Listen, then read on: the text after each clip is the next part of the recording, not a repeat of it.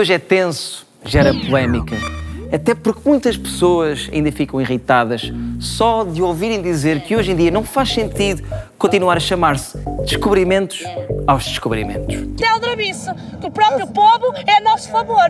Eu por acaso concordo, acho que já está na altura de se chamar outra coisa qualquer. Eu acho é que eles nem deviam sequer ter acontecido. Mas existiram, portanto, que nome é que podemos dar agora? Invasões, maybe. Os sítios já lá estavam, Diogo. Bom ponto, bom ponto. Se bem que pronto, estamos cá também mais é para ouvir as opiniões dos outros, não é? Pois é, verdade. Nós estamos cá para ouvir e vocês aí em casa para comentar tudo nas nossas redes sociais. Por isso façam-no e revejam os episódios do Scroll na RTP Play no YouTube.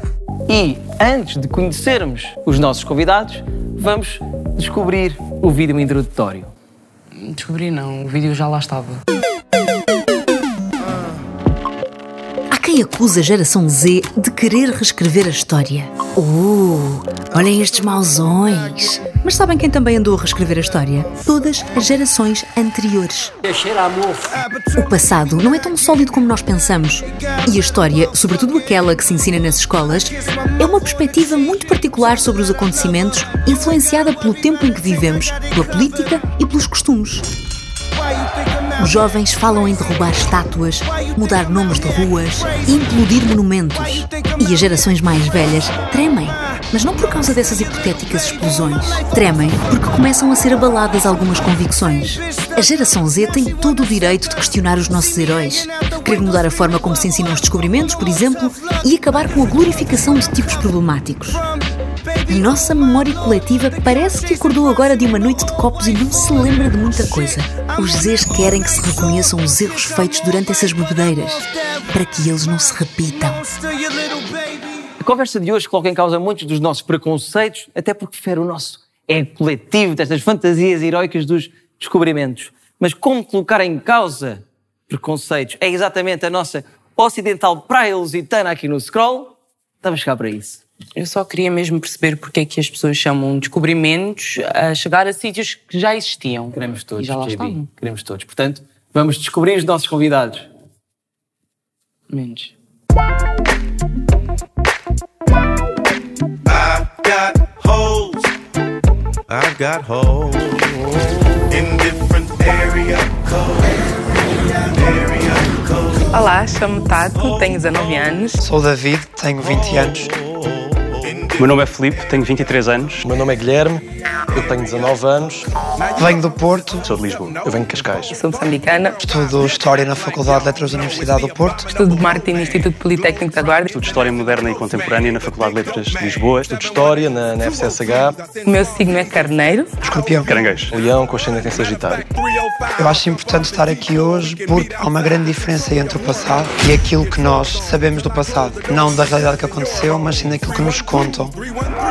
Acho que vai haver sempre uma perspectiva diferente de um português, de um moçambicano, de um angolano ou de um brasileiro, porque a história afetou-nos de maneiras diferentes e acho que é sempre pertinente ter a opinião de cada um de nós. Há um conjunto de técnicas e um conjunto de métodos que as pessoas não estão familiarizadas. É essencial nós cultivarmos este, este interesse, especialmente por um tema tão sensível para, para a nossa consciência cultural, para a nossa subjetividade nacional, neste caso é a expansão portuguesa e os descobrimentos. Area codes.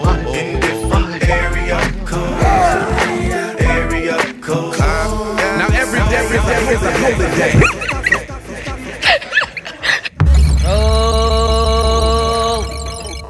Uma salva de palmas para o David Amorim.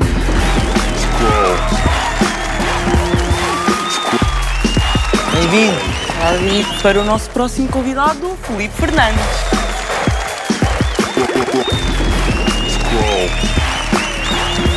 Nosso próximo convidado é o Guilherme Machado.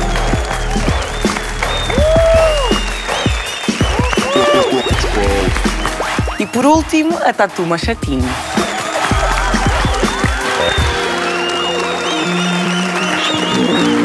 Assim sendo, só falta conhecermos O nosso artista.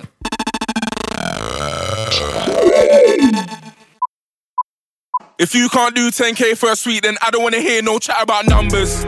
Olá! Olá, Como é que estás? estou bem. O que é que vais fazer para nós hoje? Fazer eh, assim, uma visão geral da história de Portugal Ok.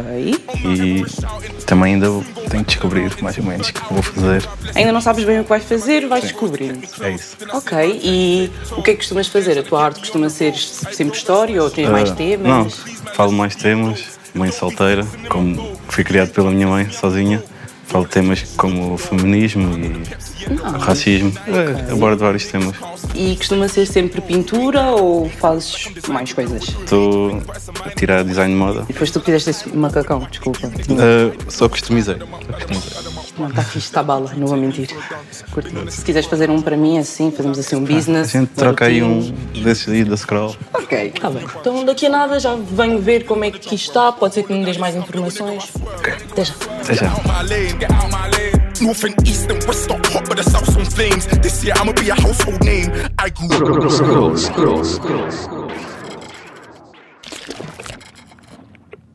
Olá! Como é que estamos? Bem? Bem. Sejam bem-vindos mais uma vez aqui ao Scroll. Eu vou começar uma pergunta eh, genérica, eh, mas para a qual gostava de saber a opinião de todos. Que isto seja uma conversa e não uma entrevista, portanto vamos falar um bocadinho sobre isto. E, a primeira pergunta, e acho que para- o ideal para começarmos é: a história de Portugal está a ser mal contada? Se sim, por quem e porquê? Eu acho que a resposta mais imediata a essa pergunta é depende. Eh, Porque quando falamos em ensinar a história, podemos estar a falar de ensinar história no secundário, de ensinar história na universidade, de ensinar história no ensino básico, ou mesmo na própria divulgação da, da história para, o- para o público. Eu diria que a resposta varia consoante Claro. estes diferentes níveis.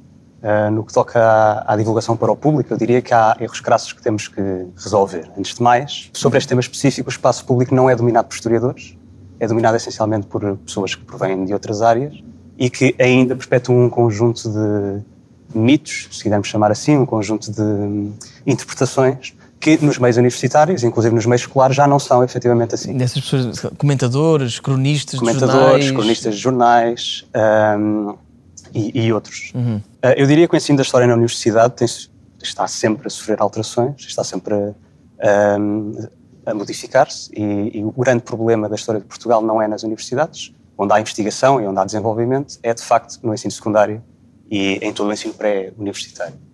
Aí sim, aí há alguns problemas que, que devíamos resolver, problemas que hum, eu estaria a desvalorizar o trabalho de todas as pessoas que têm impulsionado essas mudanças com revisões de programas, eh, incluindo o trabalho dos próprios professores, muitas vezes a interpretar eh, determinados assuntos que vão para além do- dos programas que estão estabelecidos. Porque há um, há um esforço, quer dizer, os manuais, e já vamos aos manuais, mas depois há, lá está há- depende dos professores, há professores que sabem Sim. dizer, hum, pessoal da turma, isto não é exatamente assim, ou acrescenta alguma coisa, ou... Sim, reparem, é que o- os programas são declarações de intenções. Eu diria que hum, os objetivos dos programas estão bem feitos, o objetivo é claro, é tentar estimular espírito crítico, é tentar que as pessoas olhem para a história de uma maneira que não é mitológica, mas tudo isso é preciso ser interpretado.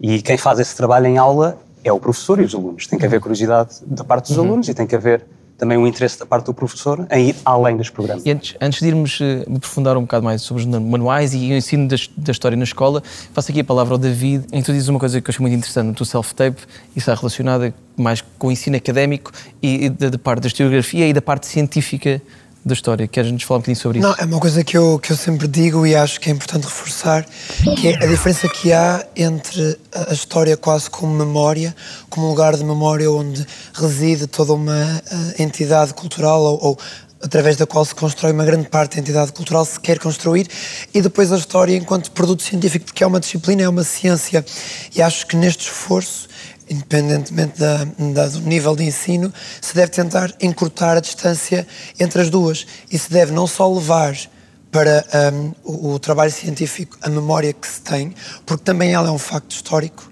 ah, uma comunidade ter um- uma certa perspectiva sobre um acontecimento, hum, às vezes errado, é em si é um facto. É importante pensar porque é que aquela comunidade, porque é que as pessoas por exemplo, do Alentejo, podem ter uma ideia sobre algo que não aconteceu assim, mas que foi transmitido lá de geração em geração e que ficou, mar- marcou a sua cultura.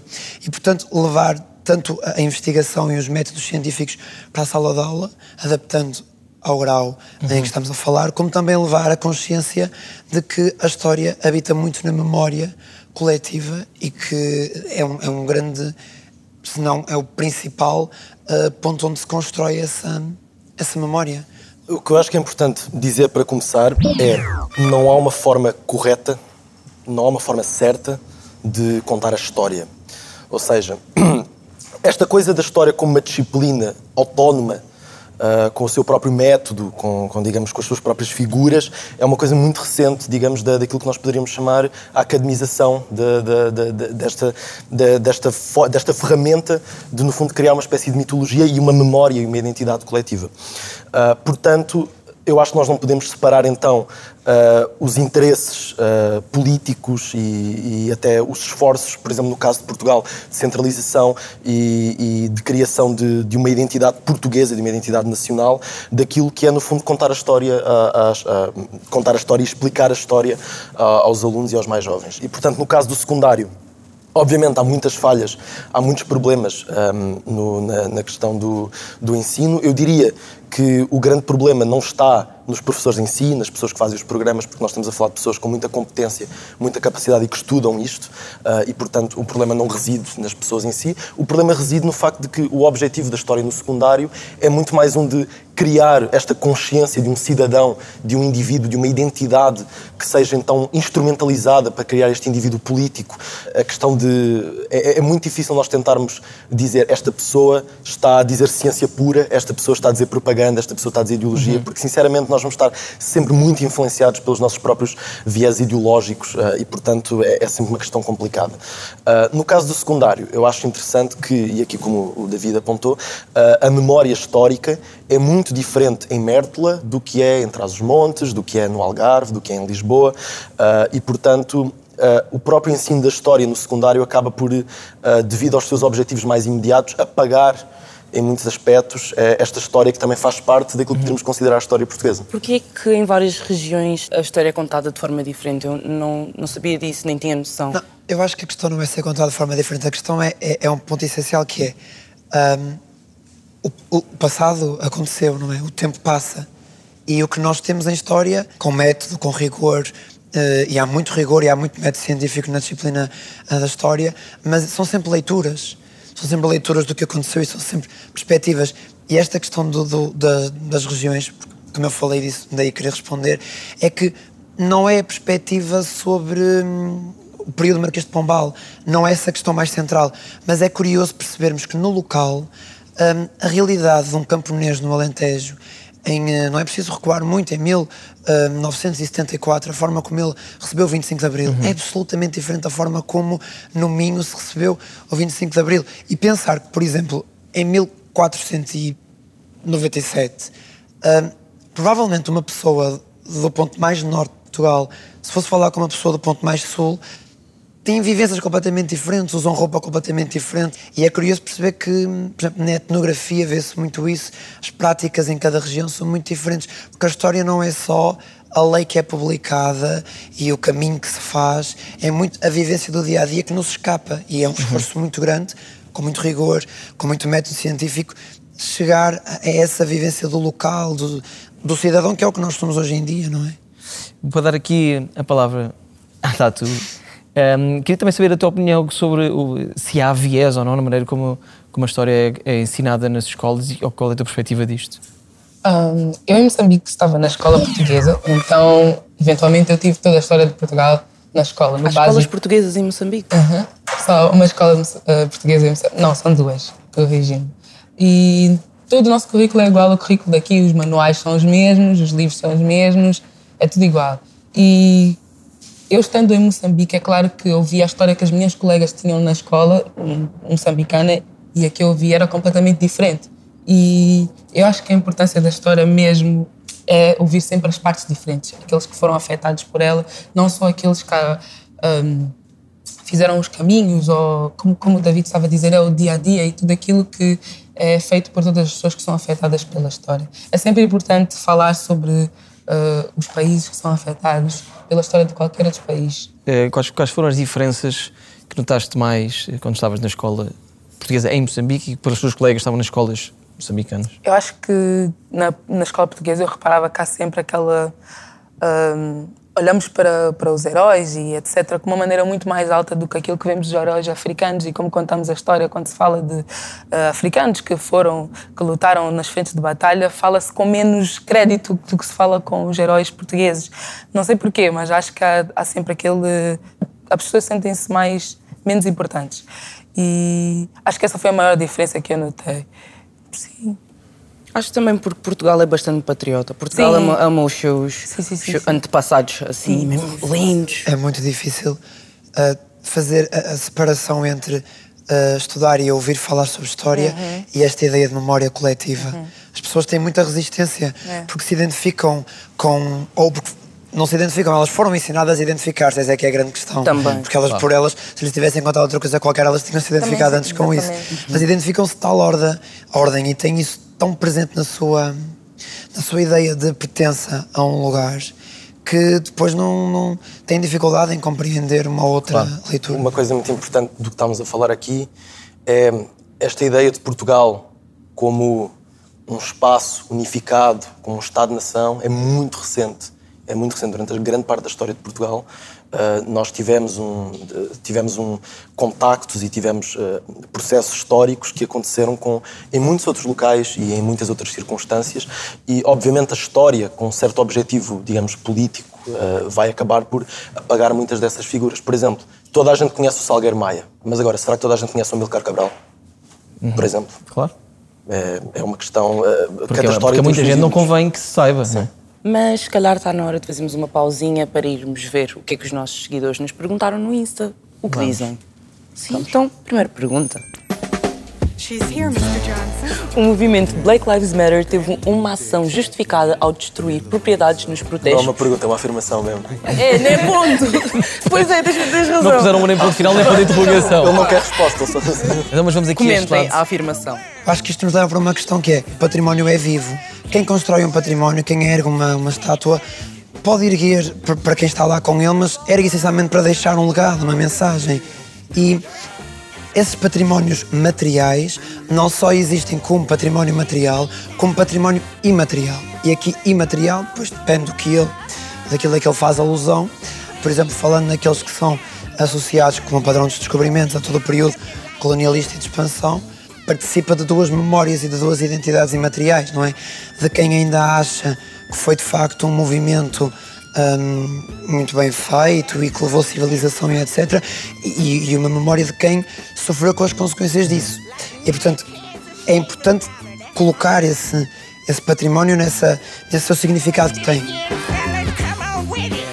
Se alterassem o sistema educacional para a história, o que mudariam?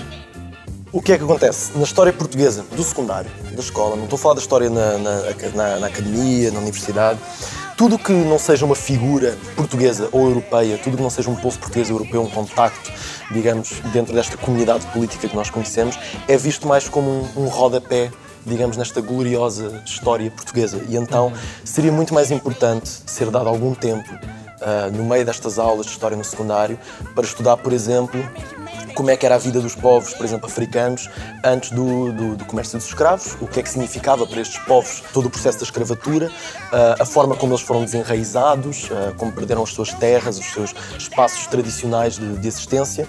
ah, e, portanto, devia ser dada muito mais atenção ah, a esta parte da história, que no fundo também faz parte da história de Portugal. A questão é que não convém ser contada. É, Exato, mas também não, não só o, o povo africano, também o, povo Brasil. indiano, o o povo Brasil, família. Eu acho que o Brasil devia ter uma, uma parte da história muito maior, é que nós Sim, fizemos Até muita porque a maneira como a história é contada dá a entender que estes países estavam todos à espera que Portugal viesse e salvasse, como se não tivesse uma identidade própria antes de. Eu acrescentaria apenas que cabe a todos nós, num certo sentido, garantir que, a partir do momento em que este trabalho é feito de acordo com o rigor histórico, essa, pluri, eh, essa constituição plural da história, ou a pluralidade de interpretações que existem, que se mantenham e coexistam. Porque a coexistência não é um problema, a coexistência é permanente na academia. O que não é permanente é na, na, na memória coletiva. Aí sim há, há uma espécie de concorrência entre a história e a memória, no sentido em que muitas vezes aquilo que os historiadores escrevem, dizem e publicam não vai de encontro, ou vai, ou muitas vezes apenas a variação é mínima, mas ah, não indo exatamente ao encontro daquilo que é a memória coletiva, muitas vezes isso cria fricção Certo. e cria, e cria algum tipo de instabilidade mas não se pode fazer isso à custa das outras memórias em, ehm, que ainda significam muito para muita gente. Next question, família. Como é que definimos a identidade portuguesa no mundo pós-colonial? O que, é, ah, o que é a atribuição de conceitos na história? Nós temos noção da dimensão que isso é? Atribuir uma palavra que define um período de 200, 300 anos ou que define toda uma estrutura que vai desde o económico ao financeiro, que estejam ligadas ao social, ao cultural, ao político, é uma grande responsabilidade. Atribuir, o, por exemplo, o, aquele termo que surge logo à mente, hum, descobrimento, a, a todo um período que é tão diferente. Quer dizer, o que acontece em 1415 não é de todo igual ao que acontece em 1500. né? E, por exemplo, atribuir hum, termos a regimes políticos também é uma grande discussão. Porque depois, quando se atribui os conceitos, atribui-se de forma muito fechada, muito concreta. É quase como se houvesse, imaginemos, uma checklist de 500 coisas e se não bate naquelas 500, então continua na mesma a ser, a ser aquilo. Ah, e estas discussões, este- estes, estes, não sei muito bem se são termos, mas sufixos, prefixos que se vai acrescentando do pós-colonial ou, ou pós-modernismo, etc., só um bocadinho para tentar contornar isso, Uhum. porque não se nota ali uma ruptura, mas também a continuidade não é 100%, então É um como é que ficamos? Como é que ficamos? eh, estar a questionar a história, eh, para já, se é importante, e é reescrevê-la no sentido pejorativo, como agora muita gente diz, ou é tentar completar o que está incompleto? Bom, eh, faz parte questioná-la. Aliás, não, não há história sem reescrita, no sentido em que nós estamos permanentemente, geração após geração, a reescrever a história. Mas mas percebes que há muita Ahm. gente agora, sempre que alguém levanta uma questão, diz, ah, querem reescrever a história. Sim, eh, nesse sentido pejorativo, normalmente o que se está a querer dizer não é que querem re- reescrever a história, querem apagar a história existente e substituí-la Isso, por uma é- nova. isso. é muito É diferente de reescrever a história. Porque há uma diferença entre condenar a memória passada ou, Uhum. ou- ou a interpretações passadas a uma não existência, ou construir sobre essas memórias passadas que pertencem, como, como o David estava a dizer, também à, à memória coletiva. A memória coletiva é essa que tem um problema adicional, é que não há uma memória coletiva. Os- nós temos, cada um de nós temos identidades múltiplas e através dessas identidades múltiplas também pertencemos a grupos que têm memórias coletivas próprias. E nós próprios temos a nossa própria memória individual. Eh, E nesse sentido, eh, a questão da memória é muito mais difícil de debater e de, e de resolver do que a história, necessariamente, porque a história, como o meu colega disse, é uma ciência. Sendo uma ciência, tem um conjunto de práticas, um conjunto de métodos que são mais ou menos universalizados. E é, e é através desses métodos que nós avaliamos o que é válido e o que não é válido nessa reescrita da história, geração após geração, ahm, de grupos de historiadores após grupos de historiadores. Como é que fez isto, David? Eu acho que é um bocadinho o que, o que estavas a dizer, que é toda esta ideia de reescrever e de recontar não é mais do que um método de fazer história. É, é, é um método científico de fazer história, questionar, não é por, hum, não é por um académico do século XIX ter lido um documento ah, numa fase mais positivista da historiografia que o documento se esgota enquanto potencialidade de fonte histórica de todo.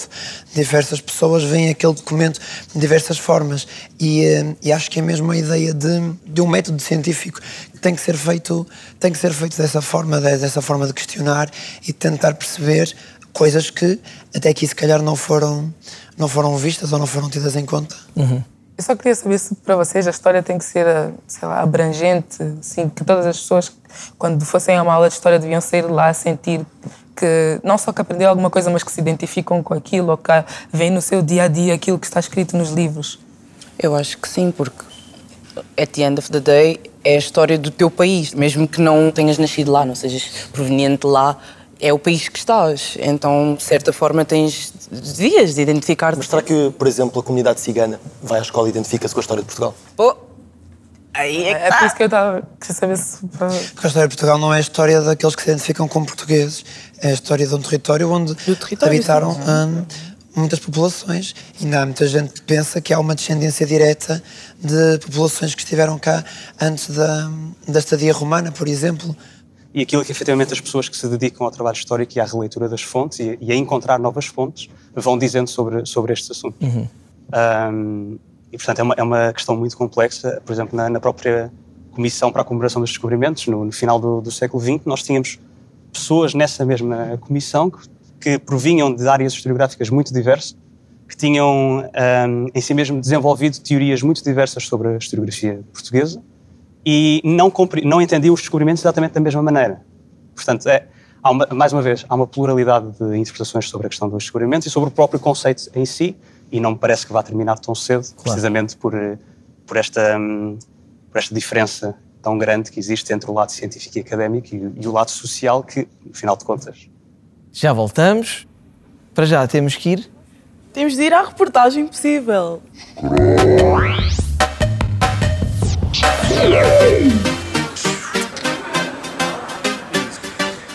Oi, oi, scrollers do mundo. Espero que esteja tudo bem com vocês aí em casa, porque as minhas notas de história definitivamente não estão. Hoje viemos à rua tentar saber o que é que os gays pensam sobre a história de Portugal, ouvir alguns mitos, verdades, lendas, qualquer coisa que nos possam dar. Esta é a reportagem possível.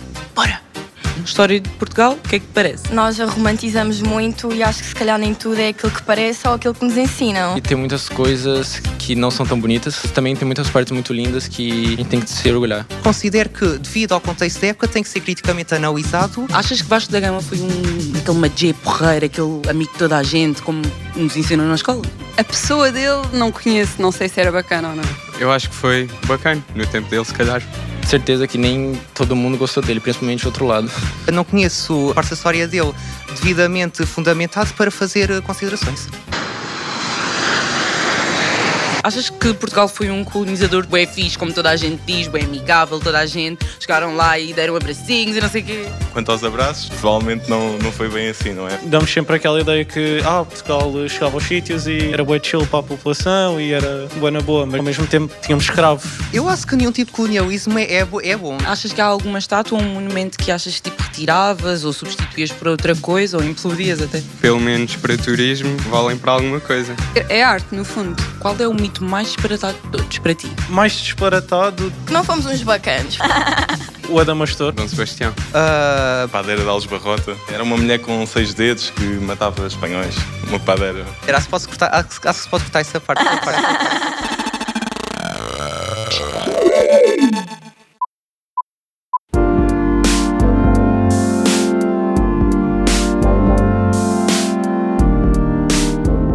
Olá! Como é que está a correr? Está bem, com a obra quase finalizada. Quase, ok.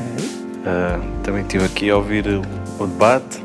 Falei um bocado sobre o- os descobrimentos e como é contada nas escolas. É mais como uma fantasia, por isso utilizei o de- da Disney. Yeah, percebi logo. E também desenhei caras de, de africanos que, que a história foi apagada, foi deixada de contar. Ninguém sabe quem são. Ah, daí os barcos. E ok, os ok. barcos negreiros. As pessoas apenas se lembram das caravelas, das grandes caravelas. E como é que está a ser para ti a experiência de estás aqui a trabalhar, mas ao mesmo tempo estás a ouvir um debate? Eu, em casa, quando trabalho, também costumo estar sempre a ouvir um podcast ou uma coisa assim. Tá, Então não é nada novo para ti. normal.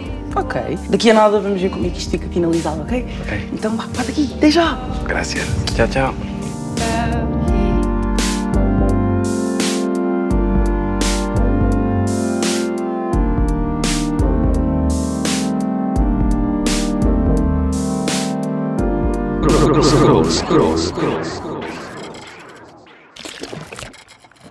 Estamos de volta, estamos de volta e agora queria perguntar se. Vou começar agora pela Tatu. Ainda faz sentido, ehm, com tudo o que já se sabe, entretanto, continuar a chamar-se descobrimentos àquele período histórico? Eu acho que não. Talvez não descobrimentos, mas. Pois. Porquê é que já, porquê é que já não faz sentido? Já não faz sentido porque, como nós já vimos, por exemplo, falando do Brasil, assim, quando nós dizemos que já havia lá índios antes de Portugal chegar, então, quando dizemos que descobriu ou que é uma palavra um pouco que desconsidera aquilo que já tinha sido feito às pessoas que já estavam lá. E em vários outros países, as culturas, os hábitos que tinham lá antes de Portugal chegar, dizer que foi descoberto é, é como se qualquer coisa que tivesse acontecido antes disso automaticamente tivesse, fosse irrelevante ou, ou não importasse.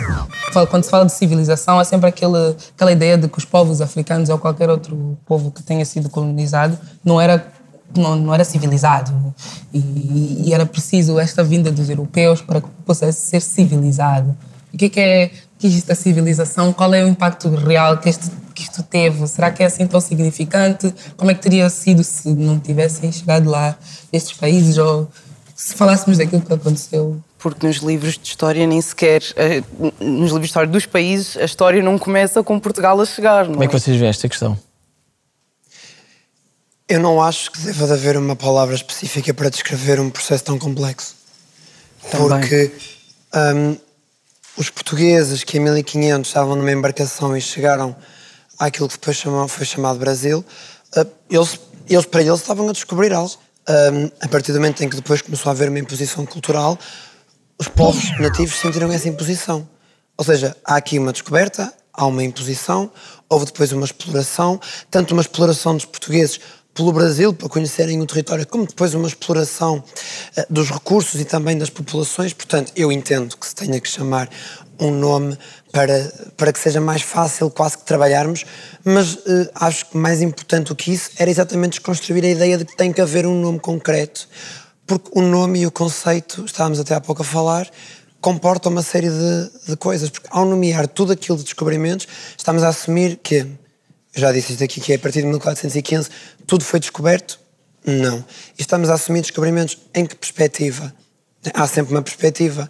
E como eu acho que é praticamente impossível haver um termo que respeite a perspectiva dos europeus e a perspectiva dos africanos e a perspectiva dos americanos, quanto muito, se calhar, expansão, porque os portugueses sentem que o seu domínio político e jurisdicional uh, se expandiu e, uh, mas lá está, quer dizer, eh, essa expansão é sempre um que cresce.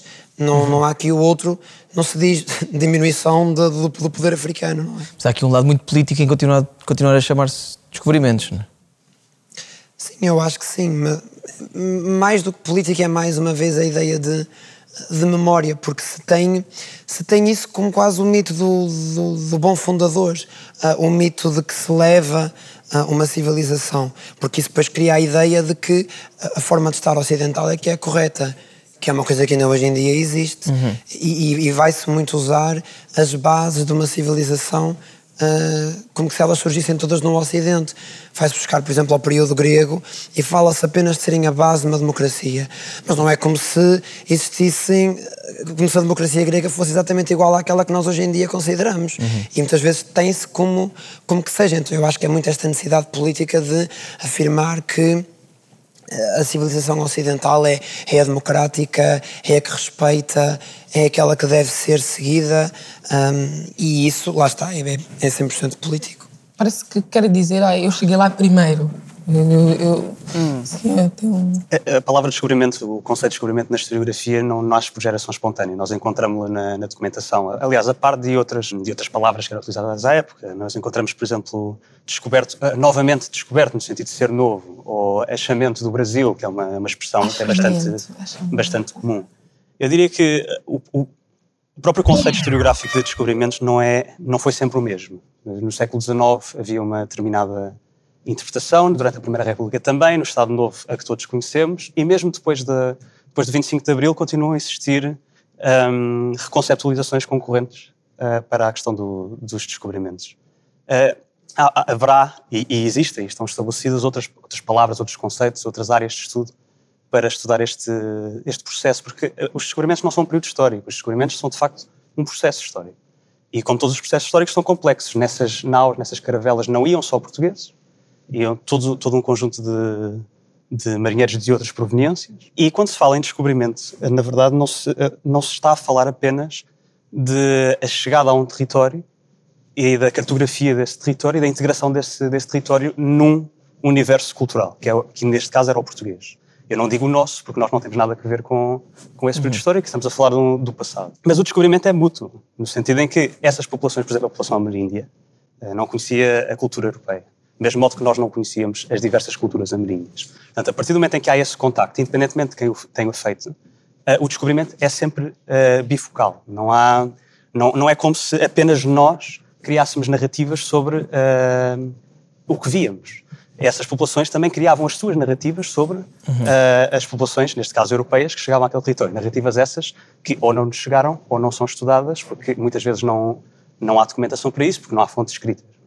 Portanto, o- eu creio que o, o grande problema está não no conceito em si, mas na forma como esse conceito é aplicado com um viés, ou foi aplicado com um viés ideológico, uh, viés esse que nós podemos retirar desse conceito, uh, fazendo uma, uma reconceptualização, até porque descobrimento e expansão não são exatamente a mesma coisa, na, na medida em que é possível haver uma chegada a um território e, e não uh, ocupação, não, não ocupação física, não ocupação do espaço comercial. Portanto, a questão do descobrimento é mais antropológica, é mais cultural. Guilherme, como é, qual é a tua visão sobre isto? Muito brevemente, porque acho que já, já foi dito muita coisa importante. Nós não podemos nunca separar a utilização destes termos e até a própria forma como a nossa memória cultural, a nossa memória política é, é- é aplicada e é utilizada das relações de poder que de facto se estabelecem durante o período do colonialismo, da, da expansão portuguesa. Ahm, no caso, no caso do, do termo descobrimentos, obviamente, eh, isto aqui foi uma coisa que a primeira aula de expansão portuguesa que eu tive disseram-me, descobrimentos, ah, nós não estamos a falar apenas de nós descobrirmos pessoas, estamos a falar dessas pessoas também nos descobrirem a nós, de certa forma, e do desdobramento espacial que acontece ah, por- como parte deste processo. A questão é que isto não é inocente, não- nunca é inocente. Obviamente, a história, a, a- a narrativa que um, que um povo, que uma comunidade política diferenciada vai construir sobre si, vai sempre estar casada com estas, com estas relações de poder violentas, estas relações de força que se estabelecem, neste caso, entre portugueses e povos colonizados. Portanto, obviamente, o termo descobrimentos vem muito carregado de um viés ideológico e nós temos muito esta herança do Estado Novo e também da Primeira República que, que está nos, nos nossos ombros. Mas a- aí é que nós voltamos à questão da, da história quase como esta, esta, este discurso colaborativo, de certa forma, em que nós temos estes professores dentro do mesmo departamento de expansão portuguesa discordam completamente entre si sobre a forma como este termo deve ser aplicado, sobre como deve ser ensinado. E temos aqui muita coisa para falar ainda. Para já, há uma rubrica para ser lançada, correto? Dona Bia. Correto. É um pop-up. Vamos ao nosso pop-up, família. Game begin. Então, família, para o nosso próximo pop-up é um quiz. É um género quem quer ser milionário, mas eu não sou a Filomena Cautela. Então, a quem é que é atribuída a frase? A história não se repete, mas muitas vezes rima. Mahatma Gandhi, Mark Twain ou Chico da Tina? Estão-se a rir por Não mim. sei se não, não, sei se não é o Chico da Tina. Ele, ele diz isso muito. Eu, eu acho que ele diz isso muitas vezes. Sempre que dá uma entrevista, ele diz isso. A história não se repete, mas muitas vezes rima. Ah, ele diz assim, não é? O Chico da Tina é o maior pensador atualmente em Portugal. Pois é. sem dúvida. Tu não és muito diferente. Se tu pusesse um bigode. A frase é atribuída a Mark Twain, não tenho certeza que tenha sido ele a dizer. Está Tá certo, vai. É válido. Vá. Ok, quem é o arquiteto responsável pelo padrão dos descobrimentos? Raul Lino, Adelino Nunes ou Cotinelli Tel? Cotinelli Tel. Ok, está certo, vá. Aí, já, vai, já vai em 2,5€. De acordo com a lenda, quantos espanhóis aviou a padeira de Algebarrota? 12, 100 ou 7? 100? 100. Engraçado, eu nunca me lembro de me contarem um número concreto. E... Para já, como é que ela se chamava? Eu vou chutar que é Padeira de Algebarrota. Eu também Não, ia dizer ah, sete. Eu vou chutar Não que se é chamava sete. Padeiro de Algebarrota. Não, dizer que ela se chamava Marta. Brits. É, e eu número dois. Imagina, com, Sete aquele- é aquele número com aquela pá do perfeito. pão, com aquela pá do pão, uns 7 ainda dá. Mas, Mas se calhar 12, foi 12 e é daí que vem a dúzia de moletes. Mas. para já. Sete, sete. Sete? Sete, sete. Sete? Sete. 7, 7, eu concordo. Dizem que é 7. Sete? então, Filipe. Sete? O especialista na padeira de Algebarrota és tu. Especialista na Feira de Algebarrota. Vá, é sete, vá. Pronto. Pronto. O que foi a Revolução Haitiana? Uma revolta dos colonos procurando a independência, a revolta mais bem sucedida de escravos no mundo colonial ou a tomada do poder do Haiti pelas tropas do Napoleão? Ah, é a segunda. É. Quer dizer, Igual. depende. depende, ah, depende, Estou a É. no conceito de colono. depende um bocado. Eles expulsaram-nos Porque e o os colonos ficou- também estavam envolvidos. Só que depois eles levaram um pontapé no rabo. muito Exatamente. Que é. A B! Dois. Sim! Oh, muito obrigada! Game over. E uma coisa um bocado mais específica, e uma coisa que ainda, ahm, que ainda acontece bastante nos manuais escolares, e voltando um bocadinho a isso, Um, no- do secundário há coisas muito básicas um, e acho que com um viés muito acentuado, nomeadamente eh, há exemplos até de um, frases onde, se mete pessoas escravizadas na mesma categoria de produtos, como cana-de-açúcar e pimenta, etc. Isto não é uma modernização muito grave do que é um ser humano? Como é que, como é que, fez todo, isto? tua? todo o processo de- da escravidão foi muito doloroso para os povos que foram afetados por ele. E ainda hoje ser lidado como se fossem cargas e estarem numa frase onde se menciona outros produtos que também eram, eram levados nessas embarcações é extremamente insensível. Eh, Eu, por acaso, lembro-me de ler eh, esses textos na- durante as aulas de História e acho que não me afetavam tanto, porque eu- meus colegas eram portugueses, a minha professora era portuguesa, então acho que eu não, não, não sentia aquele peso eh, ao ler aquelas palavras, mas agora que coloca a questão assim faz-me refletir um pouco mais do que eu já tinha, que já tinha feito antes. Mentalidade também é diferente, és mais velha, consegues Sim, perceber o quão mau isto é. Quando éramos Exatamente. mais novos, se calhar, ah, ok, traficavam pessoas, na e já boa. estavas habituado, estavas sempre, todos, tudo, em história de sempre me ensiнаdas os escravos, os escravos, os escravos, tu ficas tipo, ah, isso já era normal, já, já passou. não sei o quê. Mas não é bem assim, porque aquilo que nós dizemos, nós estamos a falar há pouco lá fora, e eu acho que esta frase é muito importante, que é aquilo que nós dizemos sobre o passado diz mais sobre o nosso presente do que sobre esse passado. Porque a escravatura não surgiu só no período que nós chamamos de descobrimentos. Uhum, há pouco eu falei na questão da democracia grega e havia escravatura ah, nesse período. E não é abordado da mesma forma. E, portanto, nós temos que ter consciência de que a história, como qualquer ciência, está presente numa comunidade e em parte é feita para a comunidade. Eu acho que uma- um grande defeito em Portugal, que existe certamente noutras áreas científicas, eu falo da história porque é que ela conhece melhor, é que a produção científica é muito pouco divulgada. Ela fica no- nos primos interpares Exato, é e, isso. e é pouco divulgada. Mas Esse, esse conhecimento que, de facto, o, tão, tão específico e de, e de quem realmente estuda, hum, é bastante diferente do que é o senso comum. E, e de, que- de que maneira é que eh, a narrativa que passa, que ainda é muito do português enquanto bom colonizador e que parece que é tudo uma coisa muito romantizada, de que Exato. maneira é que isso afeta hum, a vida atual eh, entre portugueses e afrodescendentes e brasileiros, etc. Como é- fazem parte do mesmo, do mesmo sistema, do mesmo, do mesmo conhecimento como ferramenta de poder. Um, e, e é assim, isto é é uma, é uma forma de ver o colonialismo que foi o, foi o Franz Fanon que começou por, por fazer, que é um, ele, obviamente, vamos, vamos ver de forma é que, por exemplo, a escravatura na costa angolana uh, destruiu e desenraizou completamente as comunidades da costa angolana uh, e que, portanto, é muito diferente da forma como a escravatura o fez, se calhar, na Grécia Antiga, mas também a forma como o colonialismo em si, a memória colonial, afeta o espaço de onde surgiram os colonizadores, ou seja, como é que o racismo de Estado está ligado inevitavelmente uh, a esta história colonial. E, portanto, sem dúvida alguma que uh, as relações entre Portugal, Portugal contemporâneo uh, e, e os, os países que antigamente foram colonizados estão muito afetados por esta memória histórica.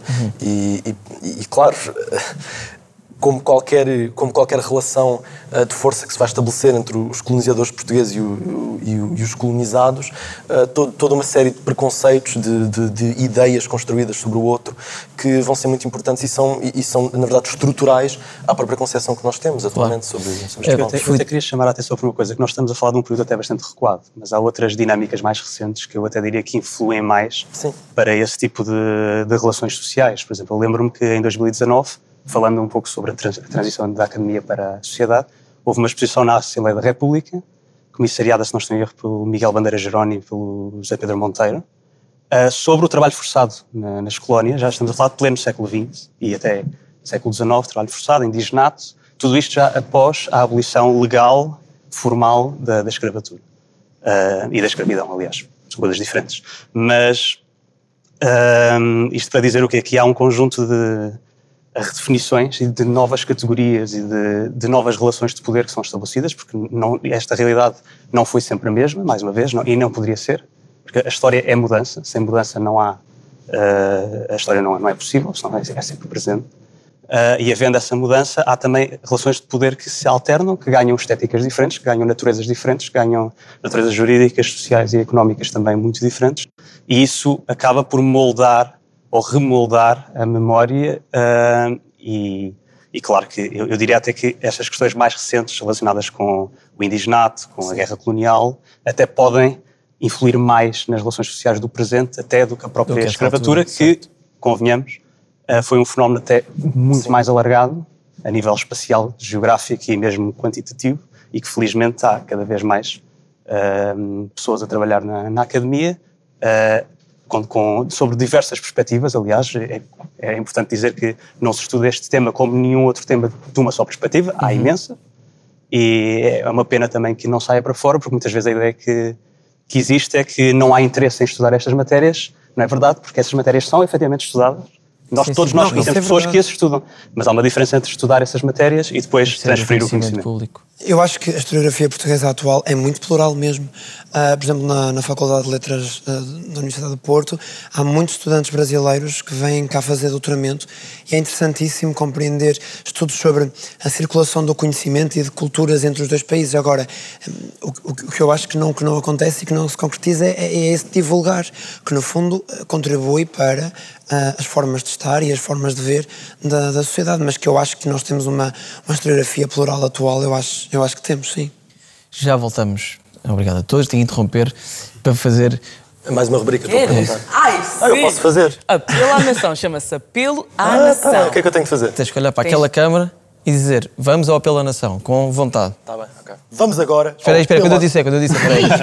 Isso é que eu. Espera aí, espera aí, quando eu der a indicação. Ação. Vamos agora ao apelo à nação. Forte. Esse foi bom, esse foi muito bom.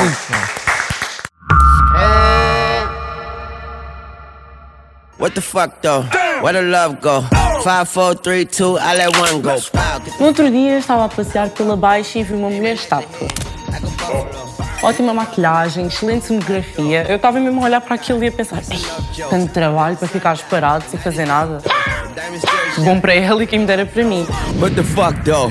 Where the love go? E é kinda engraçado, porque aquele trabalho deve ser o único em que a tua produtividade se mede pelo pouco trabalho que fazes. Mas depois pensei, hoje já me cruzei com mais mulheres estátuas do que estátuas de mulheres. Vou falar de mulheres a sério. Cientistas, escritoras, presidentes, ministras, pintoras, atrizes, you name it. Bora lá pegar nos livros de história e folhear umas enciclopédias e começar a esculpir uns cabelos grandes e uma saia. Se a história de Portugal está cheia de melhorões, porquê é que nas nossas ruas só estão os figurões?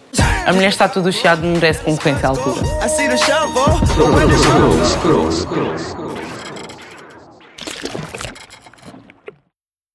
É possível combater o racismo na atualidade sem esta contextualização, seja mais antiga ou mais próxima, como estavas a dizer?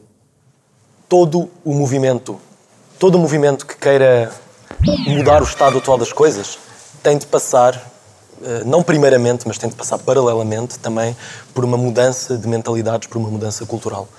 E, portanto, obviamente, nós não podemos eh, simplesmente depender das matrizes, do- dos padrões eh, de conhecimento, de, de sabedoria que nós temos atualmente, que, que fazem parte e são uma parte constituinte eh, da- daquilo que nós poderíamos considerar o sistema racista, se, se o nosso objetivo é, é, de facto mudar as próprias estruturas de poder que temos atualmente. Portanto, não, não é possível combater qualquer forma de racismo, qualquer forma de discriminação sem essa mudança.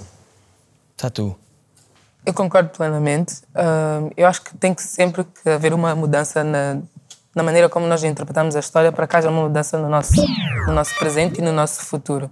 E eu lembrei-me agora, porque estávamos a falar da civilização, do- do- dos nossos hábitos e costumes, porque tenho uma amiga que vive no Porto e ela fez chima e estava a comer à mão na cantina e os, todos os colegas portugueses dela ficaram assustados porque nunca tinham, ouvido alguém, nunca, tinham visto alguém a comer com, com a mão, um caril e aquilo para ela. E fez lembrar, ela mandou mensagem, ah, não sei o quê, e aqui- achei aquilo super estranho e senti-me envergonhada. Então, eu acho que para, para que haja uma inclusão, as pessoas têm que conhecer isto, ah, como é que eles comiam antes de haver o garfo e a faca. Porquê que tem que ser automaticamente errado eles não comerem Claro, aquilo com o garfo? certo é o garfo e a faca. Exatamente, porque que... Sim, este tipo, de, este tipo de questão e tem sempre que avaliar, temos sempre que questionar a nossa história. Eu acho que é absolutamente essencial eh, que a história seja considerada sendo o passado e aquilo que aconteceu antes e aquilo que trouxe o, o tempo onde já houve esse, esse racismo que foi de forma diferente, que se- foi mudando com as sociedades, mas ele teve lugar já e ele vem de trás, portanto, obrigatório, não só, hum, como, como estavas a dizer, não deve só ficar por aí o combate e deve ir a, outros, a outras áreas, obviamente, mas a história tem que, tem que estar presente e tem que se repensar porque nela está presente uma grande parte desse, de- de- de- desse racismo, principalmente o estrutural. Queres acrescentar alguma coisa, Filipe?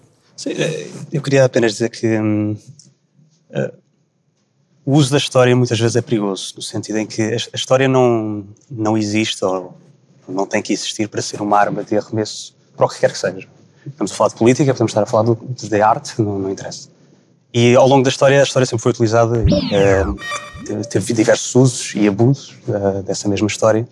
Eh, o que eu queria chamar a atenção é que muitas vezes o que se, o que se processa neste tipo de, de discussões é uma transferência de um objetivo político para outro objetivo político e, em certo sentido, todos os malefícios que isso faz ao estudo histórico transfere-se apenas, no fundo, há uma, mudança de objetivos, mas a prática mantém-se a mesma. Eh, quero com isto dizer que hum, é preciso algum cuidado na forma como se olha para o passado para tentar mudar o presente, porque o passado não é o presente. O passado é uma realidade completamente distante da nossa.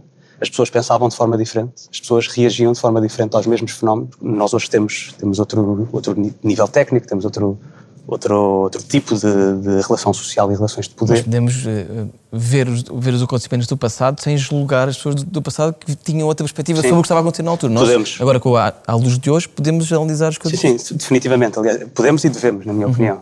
Ah, o que eu estou a alertar é que muitas vezes, quando olhamos para o passado com esse objetivo de, de por exemplo, encontrar, encontrar no passado as raízes profundas de um racismo que possa existir de forma sistémica na- nas sociedades europeias, por exemplo, ah, isso pode ser feito, mas tem que ser feito com, com cuidado para não se cair também na- no abuso da história ou da, da- da- do cherry picking Uhum. e da, seleção de, pesa- de peças do- para um puzzle que nos interessa construir e depois muitas vezes deixamos de fora outras realidades e outros subgrupos que, que também são esquecidos, também são marginalizados eh, e que e- e muitas vezes estamos simplesmente a recriar, eh, eh, mais do que reescrever a história, Mas esse cherry substituí-la. picking é uma coisa que tem muito acontecido neste- nesta conversa toda que estamos a, estamos a falar. É, é que o, o que se passa para a opinião pública, não o que vocês estudam, mas para a opinião pública deste período enorme que se considera os descobrimentos, é um cherry picking das coisas boas, não é? Exatamente. A maior parte das coisas Exatamente. más fala de Não, e o que eu um costumo dizer é que o cherry picking é mau se for tanto, tanto para ser só para as coisas boas, como só para as coisas más e o que quer que isso de bom ou de mau seja, porque estamos sempre a fazer juízos de valor de acordo com as nossas próprias experiências axiológicas. E nós nunca nos podemos esquecer que eu nunca conheci nenhum, nunca ouvi falar de nenhum e acho que nunca vai existir historiador ou historiadora 100% isento ou isenta. Isso é completamente impossível. Claro. E, portanto, isso é importante ter em conta. Ahm, assim como é importante ter cuidado com esse abuso por parte, ou melhor, essa possibilidade de abuso quando se quer explicar de onde é que vem o racismo sistémico, etc., também temos de ter em cuidado que há, naturalmente, ah, um, ahm, também um abuso ao contrário, e aliás é isso que estamos aqui a discutir. Agora, há uma questão que é, há sempre um lado do abuso que, num certo momento, é visto como natural. E esse é que é o problema, porque há aqui duas forças eh, diferentes. Eh, Se, se há um discurso que quer, que quer ser feito porque tem que resistir àquilo que é o normativo, isso é uma força diferente do normativo simplesmente existir porque é normativo. Eu concordo com o que estavas a dizer, o abuso para um lado e para o outro é abuso sempre. Mas agora, de onde é que parte a tentativa de dar uma voz eh, é importante perceber isso. Quem são os historiadores que, no século XIX, falam de certa forma dos descobrimentos? É muito mais um, um- um- status quo, um- uma manutenção daquilo que era a prática do momento do Estado Novo e em aspas. Depois o que vem a seguir tem muito que ver com o processo da democratização de Portugal, mas agora o movimento de tentar olhar com outros olhos para este período da expansão parte de uma de um lugar de fala diferente e nós temos sempre de terem atenção ao lugar de fala porque se o historiador não é isento a 100% Uhum. ainda que faça esforço porque há método e há rigor ele tem um lugar de fala e, e essa, esse lugar de fala é muito importante não só na história como em tudo nós temos Claro. sempre de terem atenção Assim como não há historiador isento, não há discurso isento. Não há, nós, podemos, nós podemos fazer esta, esta simplificação de todas estas áreas do saber, do conhecimento, para considerá-las como puro discurso. E dentro dos acontecimentos, dentro dos processos históricos e políticos que acontecem, o discurso tem muito poder como ferramenta política, como ferramenta de guerra. Portanto, Por isso é que, por exemplo, durante a Revolução Francesa, ah, vai haver este processo que vai durar assim uma década de tentativa de apagar, digamos, a, a herança católica ah, francesa que está muito associada ao regime que foi derrubado para a criação de uma nova, quase que de uma nova, ah, de uma nova memória, de um novo, de uma nova subjetividade política que se vai basear muito mais naquilo que podemos considerar uma religião cívica, da celebração da religião cívica. E então nós não, nós não, não podemos estar à espera de que, uh, como parte destes processos de, de derrubar uma estrutura injusta de poder, uh, haja tenta, este, este cuidado de, ah, espera, mas tu verificaste as tuas fontes todas, etc. Qual é a tua bibliografia? Não, nós às vezes temos simplesmente de ir à rua temos simplesmente de ir à rua, temos simplesmente de servir-nos das nossas armas para poder atacar esta, esta injustiça. E então um, é preciso sempre ter muito cuidado, obviamente, porque há muita, há muita coisa que pode ser dita, até, digamos, para combater o racismo de Estado, combater a herança colonial, que está pura e simplesmente errada, por vezes. Mas, ao mesmo tempo, se nós ficarmos presos, digamos, esta quase que institucionaliza, institucionalização do saber, nós também não vamos avançar. Uhum. Nós temos de criar um novo saber, criar um novo conhecimento e criar uma nova cultura, nesse sentido. Queria, queria só acrescentar uma coisa que, de facto, isso é uma, às vezes as pessoas não têm bem esta noção, mas é, é evidente que não há historiadores exemplos. É, isso era um, um, idealismo que houve, mas não, não, não, isso não tem realidade prática. O historiador está condicionado, e não está condicionado apenas por posições ideológicas no sentido político, subentenda-se. Uh, está condicionado pela, por, por, relações familiares, está condicionado por, pelos seus círculos sociais, está condicionado pelo sítio onde nasceu, pela, pela instituição onde estudou. Portanto, há todo um, um conjunto de condicionalismos que são múltiplos e acabam por influir para uh, o seu próprio trabalho, uhum. o que não quer dizer que o, que o historiador esteja determinado a discursar ou a construir uma narrativa que seja a narrativa desse condicionalismo. Ou seja, eh, há uma agência própria da parte do historiador, como há uma agência própria da parte dos atores históricos, para fugir a esses condicionalismos, condicionalismo financeiro, muito importante, condicionalismo institucional. Um, e, e, portanto, o historiador não é isento. O historiador tem é que ter essa consciência de que não é isento. Uh, e ao ter essa consciência de que não é isento e correspondendo ao método historiográfico, consegue atingir um nível de discurso, um nível de narrativa que é que se não é científico, e alguns acham que não é, pelo menos está muito perto. Muito perto, exatamente. Uh, diz, diz. E queria dizer também em relação àquilo que estavas a dizer, a, a chamada damnatio memoria, a, a condenação do, do, do, de regimes passados e tudo mais, sempre existiu ao longo da história, existiu na, na Revolução Francesa e, e, continuará a existir um, sempre. Eu acho é que há, há uma diferença entre o político que pode eventualmente servir-se da história para, um, até de um ponto de vista de uma historiografia mais clássica da história, como, como, fonte de exemplos para a sua atividade política, para a sua argumentação política, e o historiador. O historiador tem que ter intervenção no, no espaço Sim. público para evitar uma construção Sim. de narrativas que não correspondam, de facto, à, àquilo que nós encontramos na, na, nas fontes e tudo mais.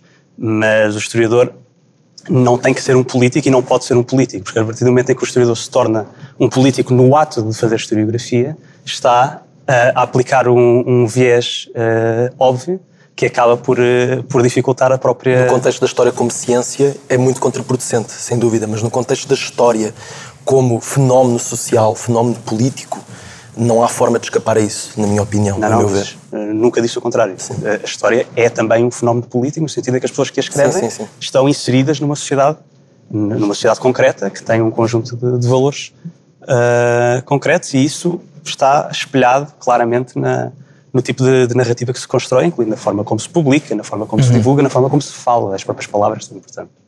Queria só acrescentar uma coisa assim, é que se nós olharmos à, à história enquanto uh, tempo que passou, memória que fica, ideologia que se deixa, um, numa sociedade e numa cultura, o historiador um, e a historiografia dominam muito menos o tempo passado do que esta dimensão da história enquanto perspectiva social e cultural e memória coletiva. E ainda que o conhecimento deva de ser feito pela, pelo historiador em termos da história enquanto ciência, nós não podemos achar-nos donos uh, do tempo que passou. Eu acho que é um bocado por aí que o Marco Bloch dizia isso. Se eu estiver a usar mal o nome, que me perdoem. Se a história não serve para mais nada, ao menos que sirva para entreter. Neste sentido que temos que ter consciência de que ainda que nós chegamos a conclusões brilhantes, a grande parte da visão que se tem da história é de uma memória coletiva uhum. e de uma identificação claro. numa sociedade e nós temos que estar conscientes disso, não é, é contraproducente. Eu, por acaso, enquanto estava a ouvir a falar, Eu estava a pensar no qual seria qual teria sido o impacto da religião no processo de escrever a história, como nós olhamos para a história hoje em dia, como é que a religião afetou tudo isto. E não sei, eu estava aqui a pensar só no. Se calhar tínhamos que fazer um episódio novo inteiro sobre isso. É, é só.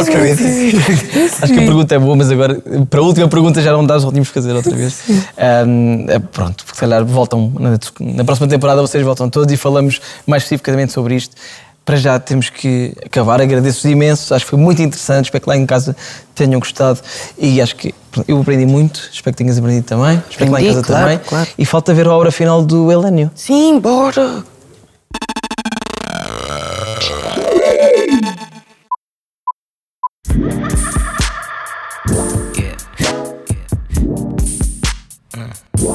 Yau! Toma! Quis representar os nossos que, que não tiveram a chance de contar a sua história. Uma das perguntas foi se é preciso conhecer a história para dar um passo em frente. Eu acho que sim, que os portugueses mais velhos ainda vivem com isto tudo dos descobrimentos, as grandezas dos descobrimentos. Nós, jovens, estamos prontos para construir o Quinto Império, o Império mais mental, Adoro cada detalhe que tu meteste, por exemplo, esta bússola aqui mal se vê, é pouco perceptível, mas alguém que realmente queira ver o desenho consegue reparar logo. O barco também está assim, é abstrato, não sei, tens um olho para os, para os detalhes enormes. Se quiseres tipo, mostrar mais detalhes assim que eu não consigo ver. Isto, isto. África? Sim, África e depois também tentei fazer aqui um bocadinho do Brasil, aqui só Uhum. Ah, ok, ok. como e aqui Portugal tudo. Ai, mina, acho que está tudo, Helene. Muito obrigada por ter estado aqui. Tchau, tchau. Tchau. Tenho para mim foi mais um episódio lindo Scroll e que lá está, vai ficar na nossa memória coletiva. Claramente, amigo, claramente. E se não ficar, podem sempre revê-lo na RTP Play e no YouTube e também. Não se esqueçam de nos seguir nas redes sociais, claro. Até amanhã. Até para a semana. Tchau. Tchau. Tchau. Até para a semana.